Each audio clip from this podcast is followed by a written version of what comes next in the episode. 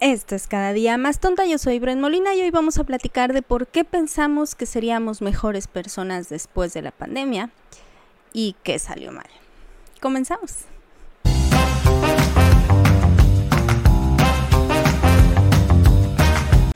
Bueno, antes que nada, muchas gracias por haberle dado play a este nuevo capítulo de Cada Día Más Tonta. Como siempre, muchas gracias por las estrellitas, los comentarios, eh, compartir los capítulos y pues estar de nuevo conmigo aquí escuchando cualquier cosa que tenga que decir.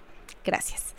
Em, como te decía al principio, hoy vamos a platicar de por qué creímos que íbamos a ser mejores personas al principio o al final de la pandemia. O específicamente por qué creímos que íbamos a ser mejores como sociedad después de la pandemia. Y esto se me vino a la mente porque pues ya, ya es 2023 y la pandemia fue en 2020 y se ve tan lejano, pero no, y todavía estamos en este proceso de transición entre salir por completo de la pandemia, pero todavía está por ahí el virus y todavía pues económicamente estamos pasando como por crisis, pero no, y, y, el mundo está como raro, ¿no? Como con esa vibra. Y eso me hizo recordar que al principio de la pandemia, justo cuando nos mandaron a todos a nuestras casas, pues al poquito tiempo empezaron a salir estos videos, eh, algunos hechos por marcas y otros hechos por gente optimista sin qué hacer, que hablaban de un mundo post-pandémico. Y todos estos videos reflejaban como una sociedad mucho más consciente del medio ambiente, mucho más consciente de, pasar tiempo en familia, de valorar las cosas no materiales, de valorar las experiencias y, te pintaban un mundo bien bonito, ¿no? Y entonces yo me acuerdo que cuando lo vi, digo, yo suelo ser muy cínica para este tipo de cosas, entonces me acuerdo que cuando lo vi, pues sí dije, eh, dudo mucho que vaya a pasar, pero pues había gente allá afuera que sí lo creía, ¿no? Mucha gente. Eh, y tiene una explicación.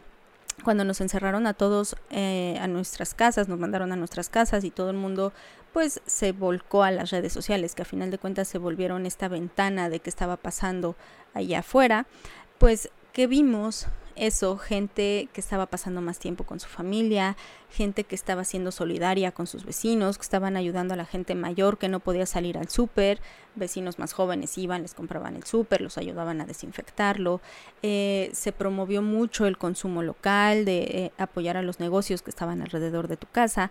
Todo eso empezó a generar como esta sensación de comunidad pero a nivel global, ¿no? Éramos la humanidad contra este virus que nos había mandado a nuestras casas, que nos habían sacado de nuestra rutina y nos habían quitado cosas, nos había quitado cosas de cierta manera, ¿no? Entonces, em, esto en sociología le llaman ah, pensamiento de tribu, ¿no? El, eh, el sentirte parte de. Y este, esta sensación de tribu pues se va haciendo amplia o se va haciendo angosta dependiendo de la ideología del que tienes al lado. Por ejemplo, eh, yo contra mi hermano, ¿no? Si, si él piensa distinto que yo, o mi hermano y yo contra mi primo, o mi primo, mi hermano y yo contra el mundo, ¿sabes? Se va como haciendo cada vez más grande esa sensación de defender lo que sientes cercano a ti.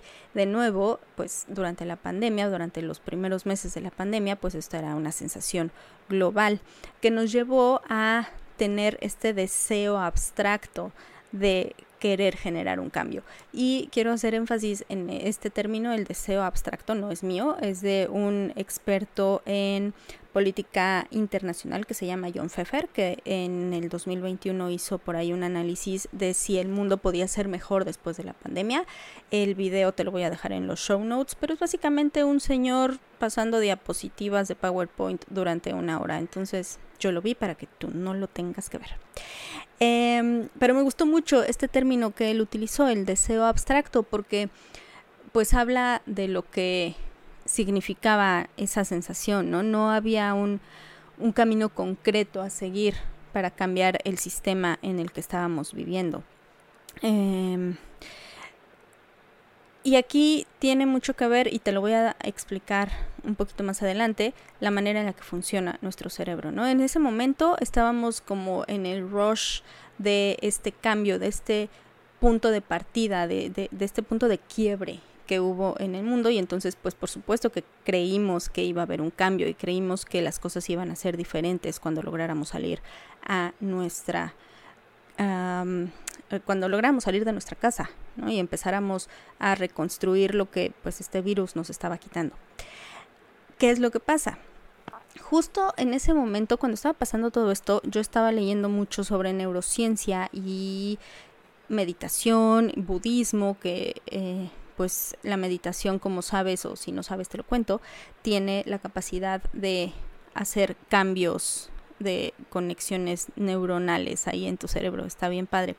Y de ahí, pues descubrí que el cerebro tiene pues básicamente la única función de mantenerte vivo. Y parte de esa función es ser velcro para las cosas malas y teflón para las cosas buenas. Es decir, cuando te pasa algo malo, se genera una huella en tu cerebro. De esta manera, él sabe que eso te puede hacer daño, que eso es peligroso y entonces la próxima vez que estés cerca de esa situación, de esa persona, de esa, de esa circunstancia, eh, tienes el conocimiento para alejarte. Las cosas buenas no nos sirven, no le sirven a tu cerebro. Entonces, sí es un bonito recuerdo, pero no sé si te pasa que cuando atraes un pensamiento que te generó felicidad o una, cuando atraes a tu mente algo que te generó felicidad, sí está chido y sí te acuerdas y sí te saca una sonrisa, pero cuando traes algo que te generó enojo, que te generó tristeza, eh, hasta lo vuelves a sentir en el estómago, ¿no? Ay, ya hasta me volví a enojar. Ah, pues eso es tu cerebro trayendo la cosa mala para que no te vuelvas a acercar.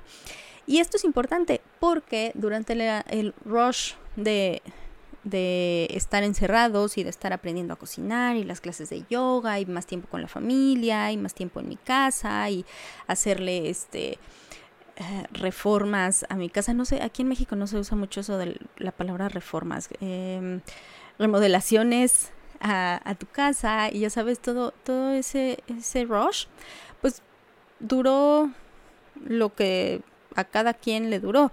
Y fue ahí cuando esa sensación de tribus empezó a ser como esa gran burbuja empezó a tener como burbujas adentro.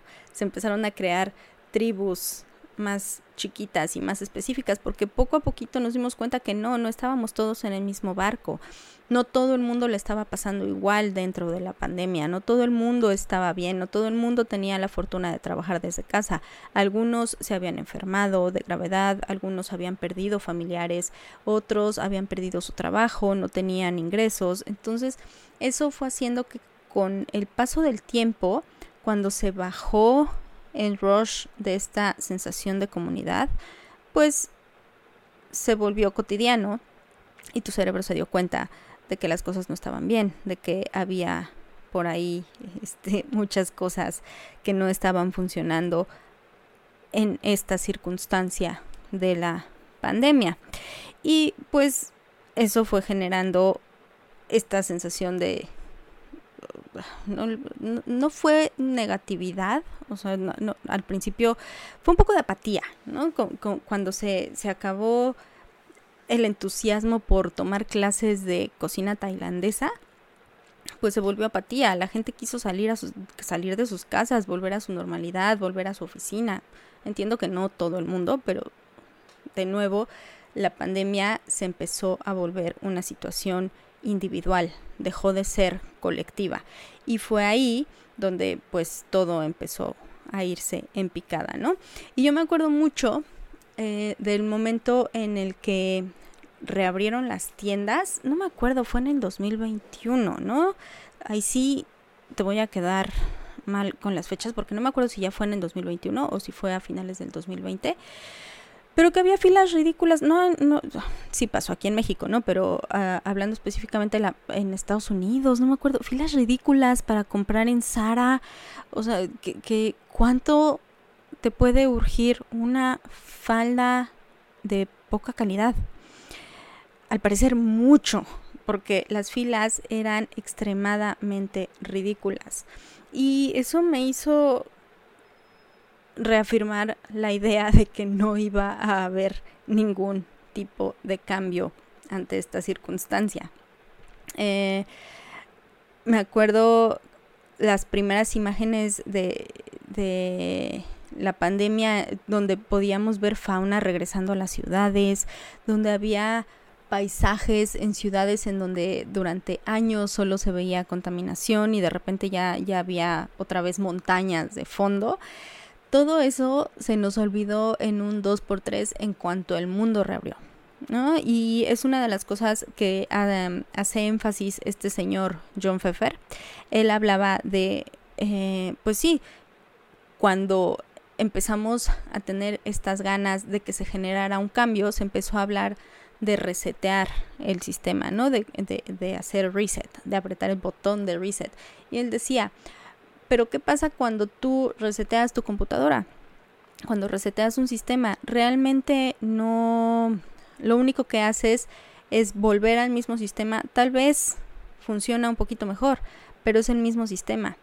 Lo que genera realmente un cambio es romper ese sistema y empezar de cero en una dirección completamente distinta.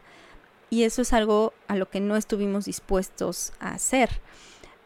Hablando de cambio climático, de contaminación, estos paisajes maravillosos que se empezaron a ver en las ciudades y el ver fauna en, en caminos urbanos, todo esto que nos parecía curioso y que se compartieron muchísimo las fotos en redes sociales, eh, reflejaba un, un, un cambio o una baja en la huella de carbono que estábamos generando como humanidad. Bueno, pues esa huella de carbono se fue a los cielos en cuanto permitieron que la gente volviera a volar.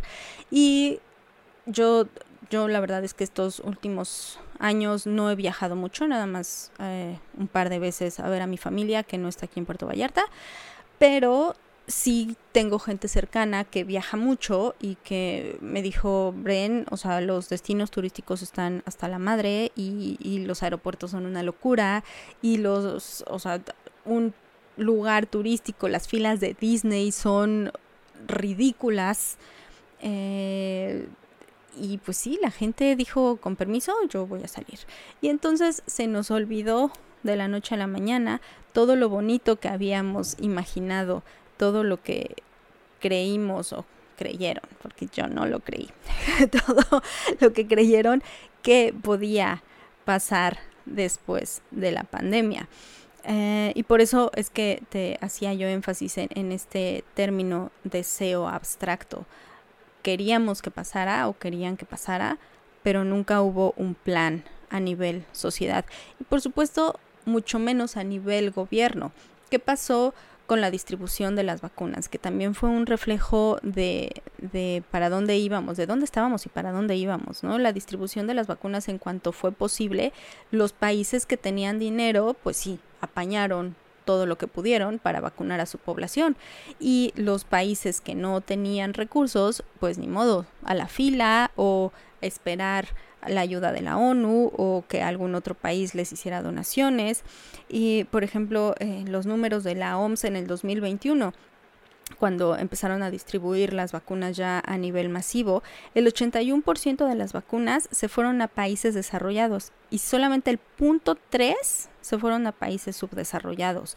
Con todo y que la ONU creó este programa que se llamaba COVAX, que era como un programa para, para, repartir de manera más rápida y más equitativa las vacunas, aún así hubo países como Ghana, como Venezuela, que no tuvieron la misma suerte que Israel o incluso Chile, que en el momento en el que pudieron, pudieron vacunar a su población en friega, ¿no? Entonces, de nuevo, no estamos siendo equitativos. En, en un momento en el que tal vez pudimos eh, demostrar que sí se podía, que sí, sí había esas ganas de cambio, ¿no? Igual al principio de la vacuna había este deseo de que hubiera mucha más cooperación internacional, justamente para encontrar una cura más rápido, para apoyar a los países en donde se estaba muriendo más gente, en donde no había respiradores, en donde ya no había lugares en los hospitales. Pero lo que hicieron los países fue voltear hacia adentro, em, eh, impulsar la idea nacionalista de primero yo y después los demás. Eh, y pues así somos como sociedad y como humanos, ¿no? Entonces, a final de cuentas, no hubo gran cambio. Creo que esos fueron como los puntos que más eh, lo demostraron. Otra cosa que, que decía este señor John Pfeffer que me pareció interesante es que pues se hablaba también mucho de volver a, la normalidad, a una nueva normalidad, pero también decía, bueno, ¿y qué es normalidad hoy en día? Eh, la normalidad es la crisis alimentaria, la crisis climática, guerras, desigualdad. ¿Queremos volver a eso? Y si no queremos volver a eso, ¿qué se está haciendo para no volver a ello? Y él ponía el ejemplo, por ejemplo, durante el ejemplo, por ejemplo, él ponía el ejemplo en 2020 a nivel mundial se gastaron 1.9 millones de millones de dólares en asuntos militares, en armas, en cosas de ejércitos a nivel mundial. Mientras que en cuanto al cambio climático, de 2015 a 2020, esos 1.9 millones de millones fueron nada más en 2020. De 2015 a 2020 se gastaron 590 millones en cuestiones de clima y de cambio climático. Entonces, pues creo que la balanza no está pareja y ni siquiera cuando estábamos durante la pandemia, durante lo peor de la pandemia, hubo un cambio, un, un, un, un intento de mejorar el planeta en el que estamos viviendo. Eh, por otro lado, otro experto en, política global que también estuve escuchando, que también te voy a dejar el video, también es una hora de un señor hablando frente a la cámara. Eh, este no tiene presentación de PowerPoint, entonces solo es su rostro durante una hora. Pero este señor se llama Ian Golding, también hizo un estudio sobre eh, qué iba a pasar después de la pandemia. Tampoco fue muy optimista. Él ponía de ejemplo la Segunda Guerra Mundial. Él decía que la Segunda Guerra Mundial sí generó un cambio a nivel social. Eh, se creó la ONU, se creó la Corte Internacional, la gente que vivió la guerra sí tuvo un, un cambio de mentalidad, pues porque fue traumático, ¿no? Y porque fue el mundo se movía en un ritmo distinto. Entonces, la gente que pasó por ello tuvo la sensibilidad de darse cuenta por lo que estaba pasando. En cambio nosotros, todo pasó tan rápido y todos estábamos tan metidos en redes sociales y todo el mundo intentó y definitivamente fue un mecanismo de supervivencia, ¿no? El meterte en las redes sociales, el tomar clases, el tomar cursos, en, en tratar de, de salir de esta realidad, no permitió que conectáramos lo suficiente con eh, lo que pasó, te estoy hablando a nivel global, de nuevo a nivel personal la pandemia fue distinta para cada quien.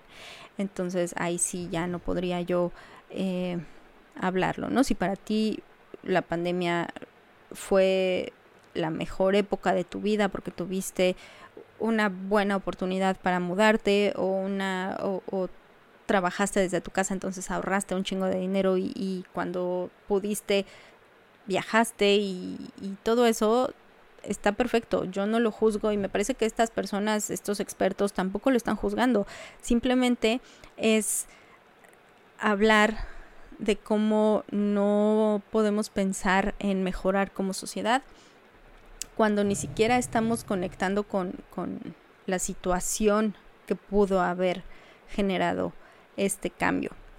Ahora, yo entiendo que siempre suelo ver el lado negativo de las cosas, estaba haciendo ese análisis en mis capítulos anteriores, dije, voy a tratar de hacerlo distinto en esta ocasión.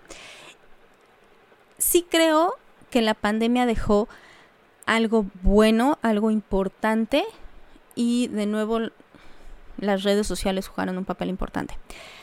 Creo que durante la pandemia se empezó a hablar más de salud mental, de lo que representaba el estar socialmente aislados, de lo que representaba el haber enfrentado esta enfermedad, el haber eh, tanto superado la enfermedad como el haber perdido a alguien por esta enfermedad, eh, como esta, este aislamiento no es lo mismo para una persona, em, para un adulto mayor que a lo mejor no tiene las herramientas tecnológicas para estar en contacto con sus seres queridos y entonces cómo eso le afectó.